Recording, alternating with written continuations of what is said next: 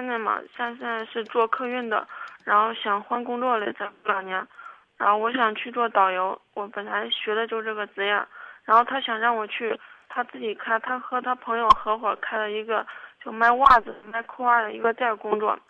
但是，嗯，我我我自己想做那个，他现在想让我去他那边帮他做，然后也给我开工资。嗯，但是。嗯，昨天我一说我要去想，嗯，去做导游，他就说，嗯，然后他要我要去去做导的话，我们就是志不同道不合，然后他就要，嗯，意思就是和要和我分手。我觉得这样矛盾嘛，就我很苦恼，我不知道该怎么办。这故事依稀相识啊！您以前没给我们打过电话吗？嗯，没有，我只听过你的那个故事。听过我的故事？听你讲。啊，你你们认识多久了？一年多了，还有一个就是我们家人不同意，然后我就是背着我们家人和他联系。你补充这句话是什么意思？我想让你确明确我们两个的关系，然后是背着家人的。换句话说呢，你想让我支持你，干脆顺着家人的意分开算了，可以这么理解吗？不是，那我。又离不开他，之前分因为家人不同意，然后分过一段，又又莫名其妙跑一块儿去。嗯，你觉得分了怪亏的，是不是？嗯，有点儿。当时觉得被那个，我也是初次谈恋爱，然后被那种爱情初次尝到的甜果给迷住了吧。嗯，同居了吗？同了。我建议你。把事儿呢先缓一缓，然后呢，再跟男朋友商量。怎么个反话呢？放这儿，你说让我静静，啊，然后呢，你再跟他论证论证，因为大家都在气头上。我认为为这事儿分手不值得。你男朋友平常就是一个这么武断大男子主义的人吗？有点大男子主义，但是我是那种没有主见的人。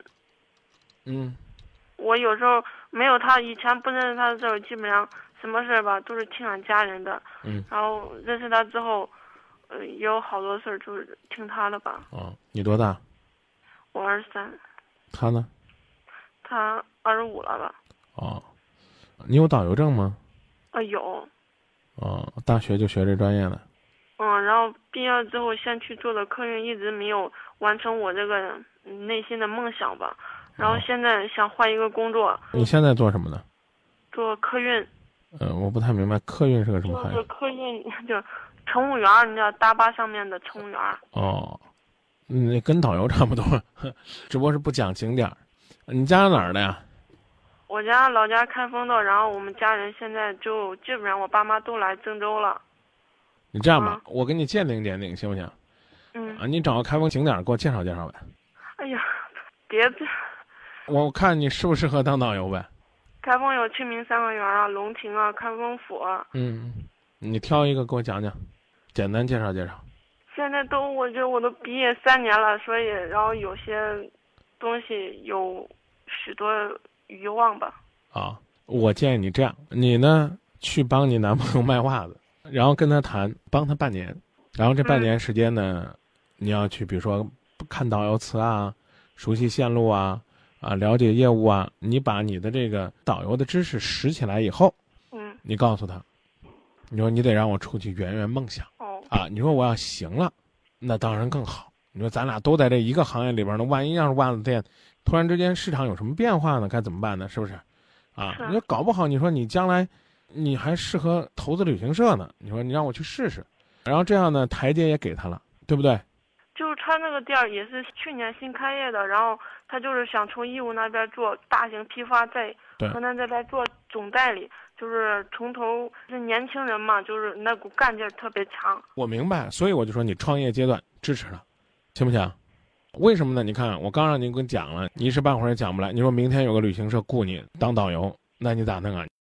我的想法是让那个现在不是，嗯，我要是三月份正式离职的话，然后。我三月份、四月份可以，你学习一段时间在旅行社，然后五月份就差不多都能上团了。毕竟以前学过，然后试起来也挺不容易的。啊，你你可以这个自己先减一减，跟他商量商量。嗯，但本来呢，我刚是想劝你，让你把让你为什么让你缓一缓呢？你们两个呢，要是说不让我做导游就分手，他说那你不回来帮我卖袜子就分手，搞不好你俩真分手了。分手第二天，也许你们都会后悔。你明白我的意思吧？明白。啊，何必呢？呃，所以你们可以放一放，呃，这个事儿先不谈了呢。啊，也许过一个半月呢，你再逼他呢。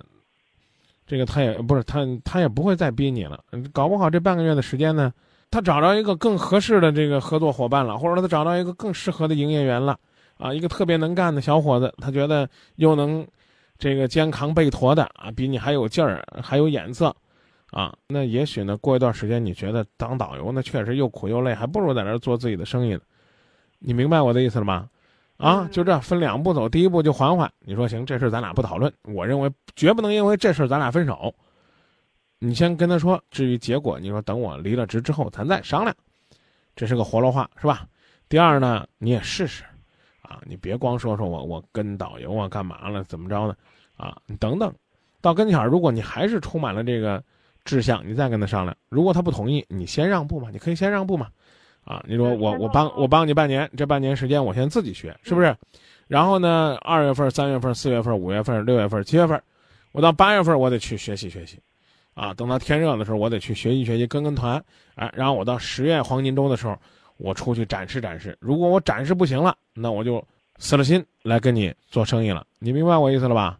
哦，明白了。啊，把你的五一黄金周出山变成十一黄金周出手，好，好不好？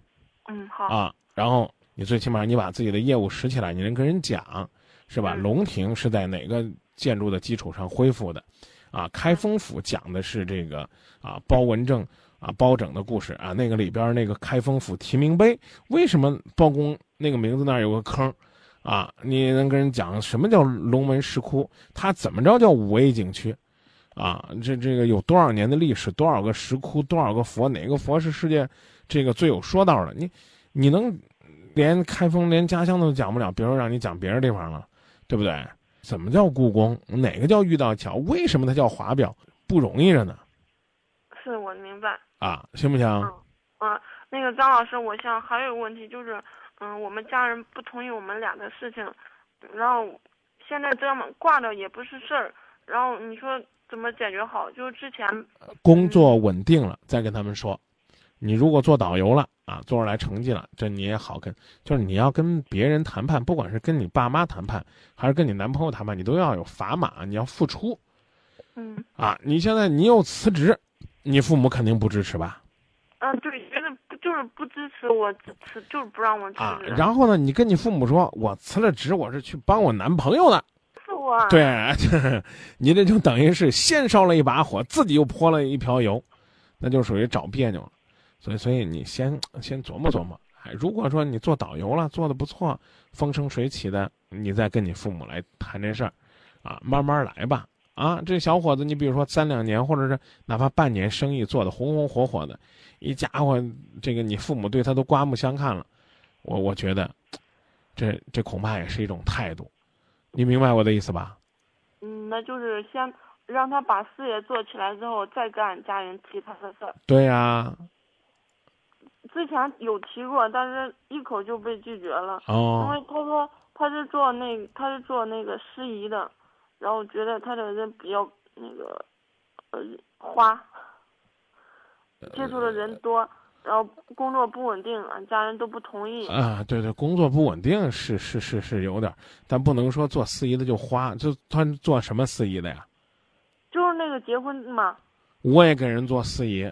照你这么说，主持人也都花，也都，也也也都都做司做司仪怎么会花呢？我就很怀疑。俺家人他们接触的人嘛多嘛。接触人多就花，你看这是。经常出去，经常出去，然后他也是全省都跑。啊啊，那说明人家业务能力强，全省都跑。你你想全省都跑，人家都让你跑了，就跟我刚才举那例子一样，对不对？嗯啊，你就这吧啊。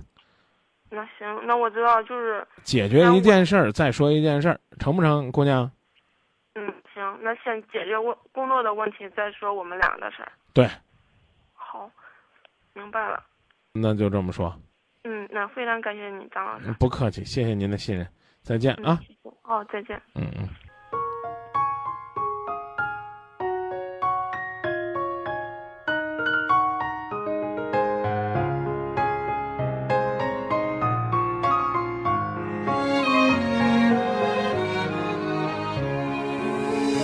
你说的话，我都相信。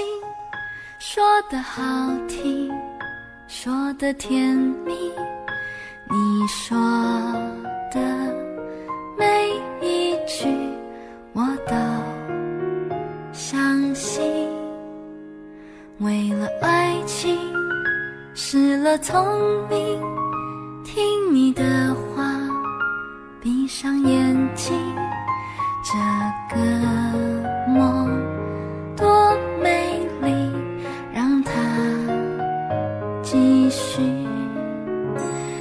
说的话总那么好听，你爱不爱我不能确定，也许你只把它当游戏，我却爱的